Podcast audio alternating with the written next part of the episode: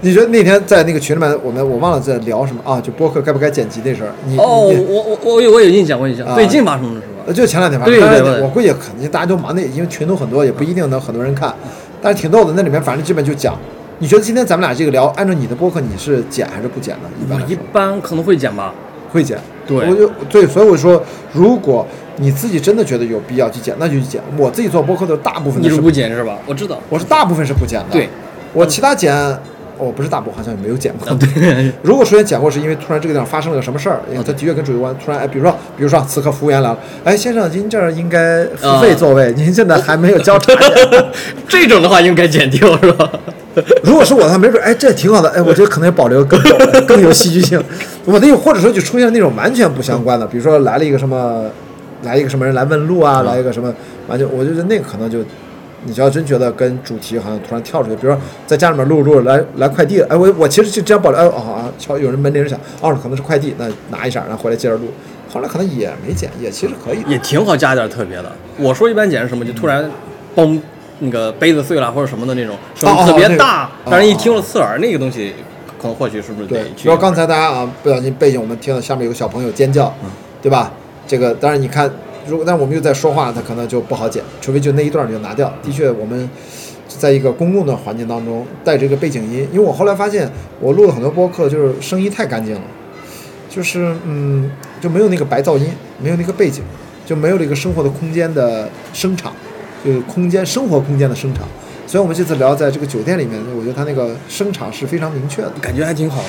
上次最早是跟那个冯广建聊的时候，你们还聊到这个话题嘛？有没有什么背景音呃背景音的时候？哦，你听了那期了是吧？啊，小伙子那期，他他也是，他好像也说过，就电容话筒。今天我们用这个罗德就是电容话筒，就是它能够收的对动态音乐它比较敏感。嗯对如果是动圈话筒的话，它就会比较对有些声音就收不进来，就不一样。所以我刚才说为什么我换了套话筒，我是背了一套动圈的，背了一套这个呃电容的你，出去都背着这两套，好辛苦啊！我还背着支架呢，我 今天拉个行李箱，我操，我随时可以进。今天咱也没拍视频，拍视频夸三个机位，三个脚架，或者哎或者或者怎么着，反正总之就是一套东西，就我一个人搞定了就。一个人啊，对，就一个人可以。太厉害了啊，这。这个对我们来说不难吧？这小小 DV 也很小，这个拿笔记本都可以前摄像头当一个机位都可以。哎，我这最早的时候其实想问，为什么现在还是一个人啊？没有说组建什么团队啊？是这团？队要甩出去，没准甩给那个呃张琳他们，没准儿。我为什么自己做啊？因为我又不剪。哦，对，我视频最多瞬剪一下，我也是交给一个年轻的朋友或者几个，谁愿意接这活儿，给点儿正常的就辛苦费，嗯按照市场价格给就好了嘛。就是我做播客，我觉得只有把所有的制作环节，甚至运营环节，包括商业化的环节，全都甩出去。当然不要像李子柒那样，他甩的有点多，现在后悔了，啊然后保保呃，最近他他就我就断更断更三个半月，我就不更了，你怎么地呗？一是把东西，我觉得这事儿不完全怨资本，因为大家就是如果听咱们这个节目，有年轻的朋友正在创业啊、融资的时候，你要知道资本有资本的诉求，你在去做跟资本打交道的时候。呃，当时李子柒一定可能偏年轻，他很多东西该保护自己、该提的条件、该提的要求，他错过了。不管什么原因，咱不知道啊，不评价啊。反正错过了之后呢，被资本占了便宜，那他现在也不斥是一种好的结局，就是因为我不想替资本辩解，我只是说资本有它的天然的追求利润最大化的这样的一个本性，嗯，但是这种管理资本的人是有人性的。哦，那李子柒就算年轻，你作为这个投他的资本的管理者、执行方，跟他签约、跟他谈判、沟通的那个人，难道你不应该体面的明知道他不提，你是不是有义务告诉他，其实你可以提这个要求，其实你可以怎么样，就可以避开三年后现在的这些雷。对，所以你觉得黑不提白不提，人家不懂，你欺负了人家，某种程度上利用信息的不对等，利利用这些知识，你丰富人家不丰富，你占了一些便宜，长远来看你吃大亏。嗯，你现在是赚了很多个亿，用人家李子柒的品牌，但是人家一撂挑子，来你变一个女的你试试，大家直接把你这个品牌 diss 掉，你现在就很尴尬。牌子，我觉得李子柒就属于那种年轻，我买单，我承认，但是我有原则，我不更新了。当然这是我猜的，嗯我又不认识李琦，没跟他聊过，所以我想说的是，资本是有别说。求最大利益最大化，它嗜血吧？经常说资本是嗜血，但是你管理资本的人不可以不嗜血呀、嗯你管理的人你是有选择权啊。对当你遇到一个明显的小白，你作为一个创业者的时候，他刚好那个创业者没有请到一个很好的律师，没有一有一个很好的创业的导师，没有一个很好的服务团队，包括一个靠谱的 FA 等等，去帮助他规避一些未来的风险的时候，那你要跟他合作，什么叫做？我们经常写合同的合同的第一段都是本着互信互利，哦，这是就这么一个互相尊重的前提下，有没有互惠互利？只为了自己的利，侵犯别人的未来的权益，这从一开始就是一个不公平的。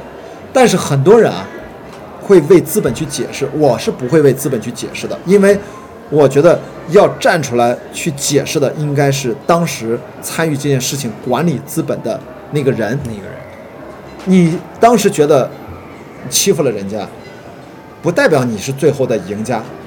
你可能，当然，我跟你说，即使最后李子柒啥都不干了，还会有人站出来继续解释说，没有关系嘛，合作破裂了，那我们还是赚到了很多钱嘛，你知道吧？对吧？对吧？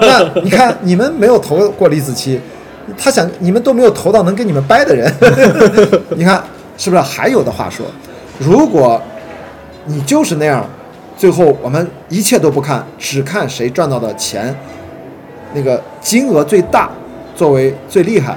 如果你是这样的一个价值判断的系呃这样的一个价值观的人，那没话可讲。你没你说明你在做自己嘛，你也很 real，对吧？就是赚钱是最重要，其他都是扯。那对我想说的是，就算是哪怕我们天天啊小时候学马列 diss 的资本主义，老牌资本主义它也不是这样的，对不对？它也追求利润的时候，它要去做一些均衡的东西，做的好不好咱不知道，人家有这个有这一块儿思考，不是每一个资本家都有这块思考，因为资本家也有优秀的资本家，有一些不合格的资本家。是所以至少李子柒这件事情上，把大家都网上看过他的公司的那个架构，你把架构做成这样，如果李子柒是不知情的情况下，那这件事情没有什么可骄傲的。如果你说，除非告诉我说，我们在充分告知了李子柒，充分的跟他讲了这个资本架构未来的风险，他依然表示了同意和首肯，并且你们是市场大量的，你不要跟他说啊，我们默认他是知道，你不能这么默认。嗯，不能，你看人家那个年纪，人家当时那个经验，人家真的不是人家熟悉的战场。所以呢，如果你真的是对方也很熟，你也很熟，你们在一个互相知根知底儿，没有这种所谓的信息不对等的情况下，如果还达成这样的协议，那我觉得没有问题。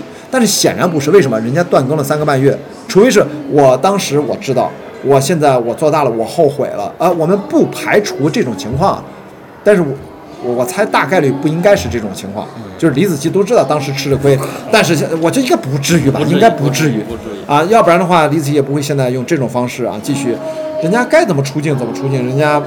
知道自己的价值取向，人家既然说了三件事儿嘛，对吧？追求共同富裕，帮助农民发展、青少年发展，然后包括未来青少年的一些引导，不要去长大以后只想当网红，不拉不拉，人家像央视啊，啊，对，对啊，就这种你你你说啥？我就想问当时做这个投资决策的这个，你作何感想啊？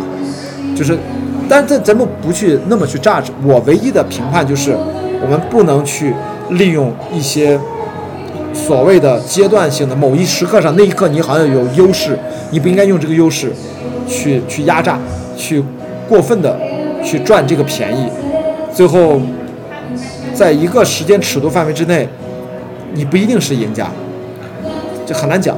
就对为为了这短期的利益，我感觉人不应该终归是要阳谋，而不是阴谋啊这种。但是，但是他的确是他会自我合理化。我觉得他说他赚了很多钱，没准他是个如果是个基金投的话，那那个基金经理没准还凭着这个案例拿了不少分红呢，或者奖奖金呢。然后觉得 who care，我拿到我的奖金了。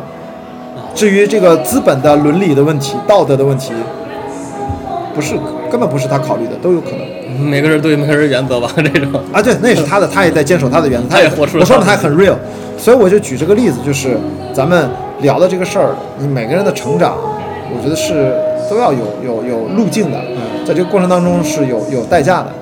呃我们都已经聊到了酒店开始有现场演出了，我操，这是下面餐厅好像，是，我们那我们我们这个音乐版权怎么办？然后 那今天的最后就是伴着这首音乐结束好吗？对，让它变成我们的对，片片呃就是节目结束节目曲不用加音乐了就。哎这好，好的，然后我们也不用付他版权费。不用付版权费。好，那你来收个尾。好，那非常感谢今天在青岛啊，然后和迪哥进行相见，然后和聊了这期播客，也非常欢迎是吧？迪哥下次再回到青岛，我们再次相见。啊，我们代表青岛播客的半边天啊，下次叫上阿金可以三人谈啊对基本就是青岛播客的半边天了，半边天了，啊可能是超过半边天了。半边天。